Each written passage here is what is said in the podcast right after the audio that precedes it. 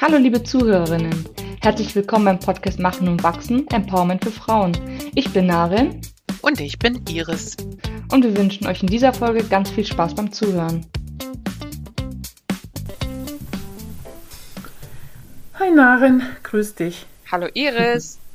Wir wollten ja heute mal über Resilienz sprechen. Das war ja auch Thema bei uns in der letzten oder vorletzten Live-Session. Und ich finde es eigentlich total aktuell gerade. Resilienz heißt ja psychische Widerstandskraft zu haben. Und wir sind eigentlich immer noch mitten in der Pandemie, äh, nach zwei Jahren auch mehr oder weniger ausgelaugt. Und jetzt äh, kommt die nächste weltpolitische Krise, die uns anregt, irgendwie darüber nachzudenken, was eigentlich mit unserem Leben sein wird. Und ich denke, das ist ein äh, ganz wichtiger Punkt, die psychische Widerstandskraft und wie man die erhält. Wie siehst du das? Also ich sehe das, um ehrlich zu sein, genauso wie du. Da passiert auch gerade so, also es passieren so viele Sachen, ne? Klar, es hat angefangen mit der Pandemie. Da hat man jetzt auch gehofft, okay, das, das neigt sich jetzt so ein bisschen dem Ende. Schon kommt das nächste mit dem Krieg und dieser Krieg ist ja auch so nah, ne?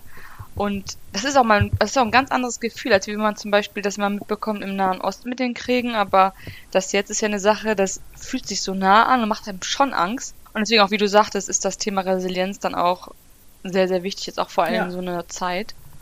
Resilienz bedeutet ja, widerstandsfähig zu sein. Das heißt nicht, dass einem nichts was ausmacht. Also es ist nicht so eine Durchhalten-Parole, ja, um jeden Preis und äh, sich aus nichts was machen oder ein ganz dickes Fell zu haben, sondern es das heißt eigentlich, dass ich Rückschläge erlebe, das erlebt jeder, das gehört zum Leben, dass ich aber schnell in der Lage bin, mich wieder auf die Schiene zu bringen oder mich nicht so lange dadurch ähm, runterdrücken zu lassen. Ne? Wie soll man das nennen? Dass man sich schnell wieder erholen kann oder dass man neue Lösungen findet oder andere Wege beschreitet und sich nicht ja. völlig, sage ich mal, in einen desolaten Zustand begibt. Das Gegenteil von in eine Depression oder in einen Burnout zu kommen. Ne?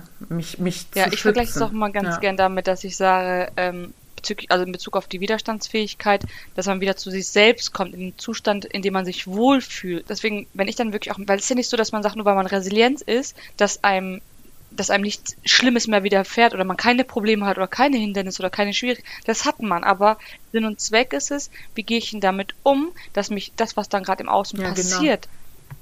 mich nicht catcht und mitnimmt, ne, sondern dass ich dann trotz dessen einen Weg finde oder schaue, wie ich dennoch wieder zu mir selbst finde, zu dem zu dem, ich, ich vergleiche es auch mal wieder zu dem Zustand, in dem ich mich wohlfühle. Ja, ich weiß nicht, äh, also für, für Machen und Wachsen, für unser Programm ist das so eine Grundvoraussetzung, Resilienz zu kultivieren. Und das ist mir auch nochmal ganz wichtig, dass man das nicht hat oder nicht hat, ja, also es ist nicht angeboren, allein. Also klar, man kann gute Voraussetzungen haben und schlechte, aber ich kann das kultivieren. Ich kann mich darum kümmern um meine Resilienz, ich kann die fördern und kann ja. mich dadurch stärken. Bei mir, also meine, meine Resilienz fördert vor allem immer meine Selbstreflexion und die Zeit mit mir selbst. Also im Sinne von, dass ich auch mal wieder hinschaue, mhm. was von dem, was ich gerade tue, tut mir gut. Was von dem, was im Außen gerade passiert, beeinflusst mich. Wie viel von dem, was eigentlich da ist, will ich für mich annehmen. Also es ist für mich bedeutet Resilienz,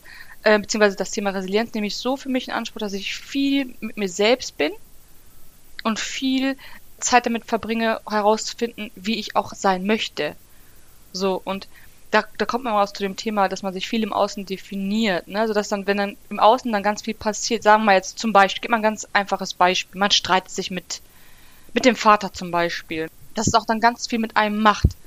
So, und wenn man resilient mhm. ist, ähm, findet man für sich selber auch eine Lösung, damit umzugehen. Man versucht vielleicht das Gespräch, weil ich sehe immer hinter dem Thema Resilienz auch ein Ziel. So, das ist dann beispielsweise ein guter Zustand, ein positiver Zustand. So, und jetzt bei dem Thema zum Beispiel Streit mit dem Vater, wäre es dann zum Beispiel, ich gehe jetzt zu meinem Vater hin und suche ein klärendes Gespräch. So. Viele machen es aber umgekehrt, also denen mhm. sozusagen diese Resilienz auch fehlt, dass sie sich dann sozusagen eine Opferrolle schmeißen, es denen die ganze Zeit schlecht geht, die kein klärendes Gespräch suchen, ne?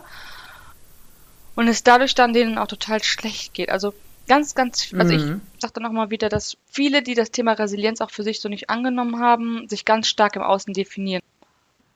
Also das finde ich auch und äh, witzigerweise gehört zu den resilienzfördernden Faktoren zum einen ganz viel, was du jetzt angesprochen hast, diese, hm, ich nenne es jetzt mal Mindset, die Einstellung, ja. Also bin ich zum Beispiel überzeugt, mein Schicksal selbst gestalten zu können? Erwarte ich, dass ich selbst was machen kann? Das nennt man ja Selbstwirksamkeit. Oder denke ich, dass es äh, eine Lösung für mein Problem gibt? Ja, wie du jetzt sagst, führe ich ein klärendes Gespräch, ähm, oder wende ich mich an ein anderes Familienmitglied, was äh, vermitteln kann oder ja, was auch immer. Dann gehört auch dazu so eine Umsetzungskompetenz. Erkenne ich auch äh, Chancen in Krise und kann ich auch akzeptieren, dass bestimmte Dinge halt so sind und konzentriere ich mich auf das, was ich aber ändern kann. Ja, vielleicht gefällt eben ähm, meinem Gegenüber dies oder jenes nicht, aber vielleicht gibt es was Drittes, worauf wir uns einigen können. Mhm. Also ne, gibt es andere Lösungen und kann ich mich auch entspannen, ja. Und das ist einmal so was, was finde ich, wie du sagst, in diesem Bereich fällt, dass man über sich nachdenkt. Aber es gibt auch einen resilienzfördernden Faktor, das ist die Gemeinschaft. Ja. Also, dass ich Unterstützung habe, dass ich ein gutes Umfeld habe. Also, man kennt das ja, wenn man jetzt Stress auf der Arbeit hat und du hast noch Stress in der Familie und vielleicht noch in der Nachbarschaft dann ist das ein bisschen viel. Ne? Also man braucht tatsächlich ein Eingebundensein in eine gute Gemeinschaft. Sehe ich genauso. Ich meine, wir sind ja auch soziale Wesen. Und oft ist das ja dann so, dass man sich auch so stark in gewisse Gedanken dann auch verfängt, dass auch nur ein Gespräch fehlt mit einem, mit jemandem aus seinem Umfeld, der einem gut tut, wo das Ganze dann auch schon verblasst. Ja, da fehlt meistens auch mal so ein Gespräch dann mit jemandem, das auch schon innerhalb von ein paar Minuten dann dazu führt, dass man aus seinem negativen Zustand auch schon wieder rauskommt.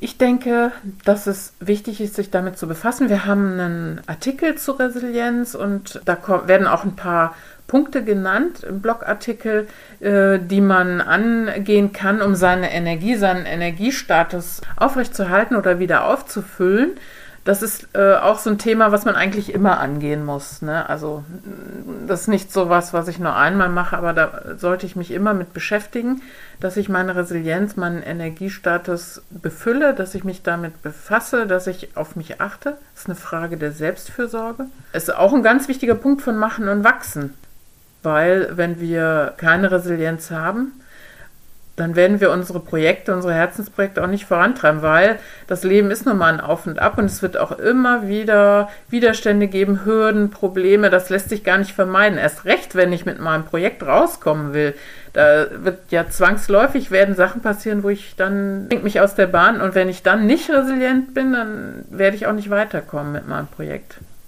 Ja, absolut sich genauso. Ja, dann würde ich an der Stelle nochmal auch auf unseren Blogartikel zur Resilienz verweisen, wer das vielleicht ein bisschen vertiefen möchte. Die fünf Bausteine, mit denen man sein Energiemanagement äh, nachhaltig gut bestellen kann. Kommt auch gerne zu uns in die Live-Sessions einmal im Monat. Die sind kostenlos, findet ihr auch Infos auf unserer Webseite und ja, würden wir uns total freuen. Ja, wir hoffen euch bald zu hören, zu treffen. Habt noch einen schönen Tag. Tschö. Tschüss.